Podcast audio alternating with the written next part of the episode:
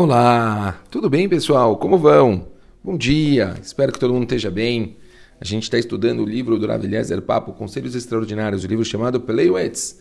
E a gente hoje está na letra Gimel. A palavra que a gente vai falar hoje se chama Gevurah. Força, coragem, esse é o sentido. Fala o Rav Papo e depois a gente vai começar a trazer as nossas explicações. Primeiro, Rav Papo. A coragem é um importante princípio da Torá. Quem é o homem corajoso? Aquele que domina a sua má inclinação. Feliz daquele que controla a si mesmo, que corre a praticar mitzvot e foge do pecado, que se esforça em ser misericordioso. Abençoado é aquele que nos fortalece para que possamos superar nossa má inclinação. Esse fogo que arde em contínua batalha contra nós. Quem comete um pecado sem dar-se conta da sua gravidade precisa de uma dose extra de coragem, de auxílio. Tente superar comportamentos negativos tais como beber, jogar, pronunciar o nome de Hashem em vão, desperdiçar o tempo e outros. Calcule a recompensa por cumprir uma mitzvah, contrastando a punição por um pecado. Saiba que tua recompensa será proporcional a teus esforços. Teu intenso amor a Hashem deve ser forte o suficiente para manter teu total comprometimento com sua lei. Depois de desempenhar com todo o teu ser para superar o desafio do autocontrole, volte para Hashem, que em sua compaixão te ajudará pela glória do seu nome. Essas são as palavras do Rav Papo. Bom, acho que aqui a, a mensagem é bem clara e vamos, vamos desmembrar ela melhor. O que, que o Rav Papo está falando? O conceito famoso do mundo do Mussar, pessoal. Que a força quando a gente fala, não, não se trata de uma força de mover montanhas, mas a força que a gente necessita para ganhar do nosso maior desafio, nós mesmos.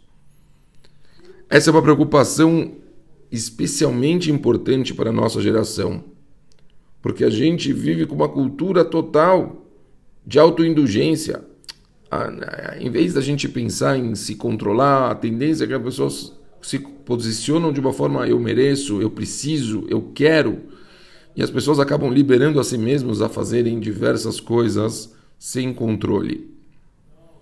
Todo ser humano ele precisa desenvolver esse, esse autocontrole, todo mundo precisa conseguir gerenciar isso para tipo não cometer enganos desfreados. Por exemplo, a gente fala tantas vezes a obesidade no mundo ela, ela, ela quadriplicou porque as pessoas elas não conseguem mais ter controle sobre o que elas podem comer, o que elas não podem comer, ou que a hora de parar, certo? Às vezes eu acho que não se trata também da gente falar que não pode fazer as coisas, mas é, é, é se acostumar a fazer as coisas de uma forma equilibrada. É, é a mesma coisa que o álcool, né? a bebida, o famoso. O vinho, a Torá, ela fala que é uma coisa importante. A gente faz brachot no kiddush do Shabat sobre o vinho. O vinho é uma coisa fundamental.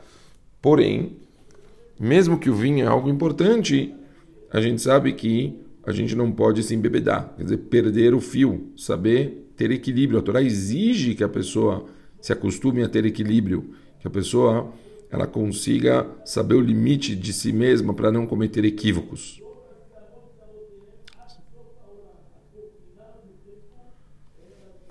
Então, todo o conceito desse autocontrole, pessoal, que ele existe para nos ajudar a gente a conseguir dizer não é, ele principalmente ele serve para a gente é, competir, para a gente lutar contra todas as coisas que elas não são produtivas e nutritivas para si mesmo. Todo, todo o Inyan é a gente conseguir, no nosso dia a dia, saber ter proveito do mundo, porém saber dizer chega, até aqui. Como nós mesmos falamos para os nossos filhos muitas vezes, tá bom, agora chega, sai do banho, agora chega, de, agora faz não sei o quê. Esse mesmo princípio a gente tem que se acostumar com tudo, certo? A gente percebe pessoas que não conseguem eh, parar de fumar, por exemplo. E é algo que quantas você pode ver todos os tipos possíveis de propagandas e, e, e aulas e assim por diante dizendo quanto faz mal e as pessoas continuam. Ou a, a Coca-Cola, que é algo que todo mundo sabe que faz mal e todo mundo continua bebendo. É uma coisa meio louca, né? Se você sabe o que faz mal, como você pode beber uma coisa dessas? Mas as pessoas continuam bebendo. Então, isso é a falta de é, controle, né? Exercitar isso sempre foi uma coisa muito, muito difícil. Talvez é por isso talvez que na palavra hebraica quando a gente fala gvurá, a raiz da palavra gvurá vem de gibor, herói. Porque Bemet é uma pessoa que ela consegue trabalhar o, o, o controle próprio, é um herói, é uma pessoa que, que realmente ela é considerada um herói segundo a Torá. Então, na verdade, talvez o, o, o, grande ponto que a gente tem que se acostumar é com como a gente exercitar a nossa gvurá. E talvez, é, óbvio, não dá para... Né, o, o, grande exemplo da palavra gvurá é Yitzhak. Né? Yitzhak esteve disposto a sacrificar a si mesmo. Mas a gente tem que pensar em coisas pequenas. Todo, todo o desenvolvimento da gvurá é uma pessoa ela começar por algo minúsculo. Vamos começar é, com algo, sei lá, eu vou hoje, na hora que eu for levantar, eu vou levantar cinco minutos antes. Na hora que eu for comer, eu vou pegar um pouquinho menos. Na hora que eu for. Vocês entendem? Se a gente começar a se acostumar em coisinhas diárias, não a gente parar de fazer elas, mas a gente diminuir alguma coisinha, minúscula, mesmo que minúscula. Essa diminuição, ela que vai fazer toda a diferença para o nosso crescimento. É isso que a gente tem que começar a acostumar a fazer. Se a gente devagarinho e pontualmente começar a cortar as coisas é, pequenas e a gente aprender a ter equilíbrio e controle em coisinhas, a gente vai aumentando elas.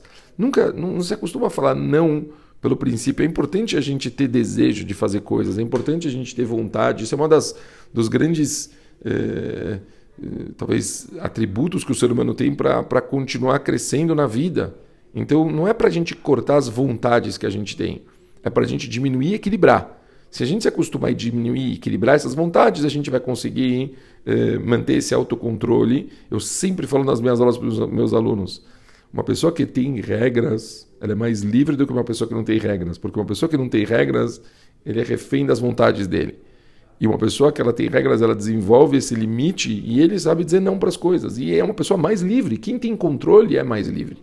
E é isso que a gente tem que trabalhar todos os nossos dias. Então vamos pegar, aproveitar as férias, pegar coisinhas bem pequenininhas e, e tentar diminuir, é, e diminuir um pouquinho para a gente conseguir desenvolver a longo prazo esse nosso senso de controle. É isso, pessoal. Espero que tenha ficado claro. Um beijo muito, muito grande para todo mundo e ótima semana.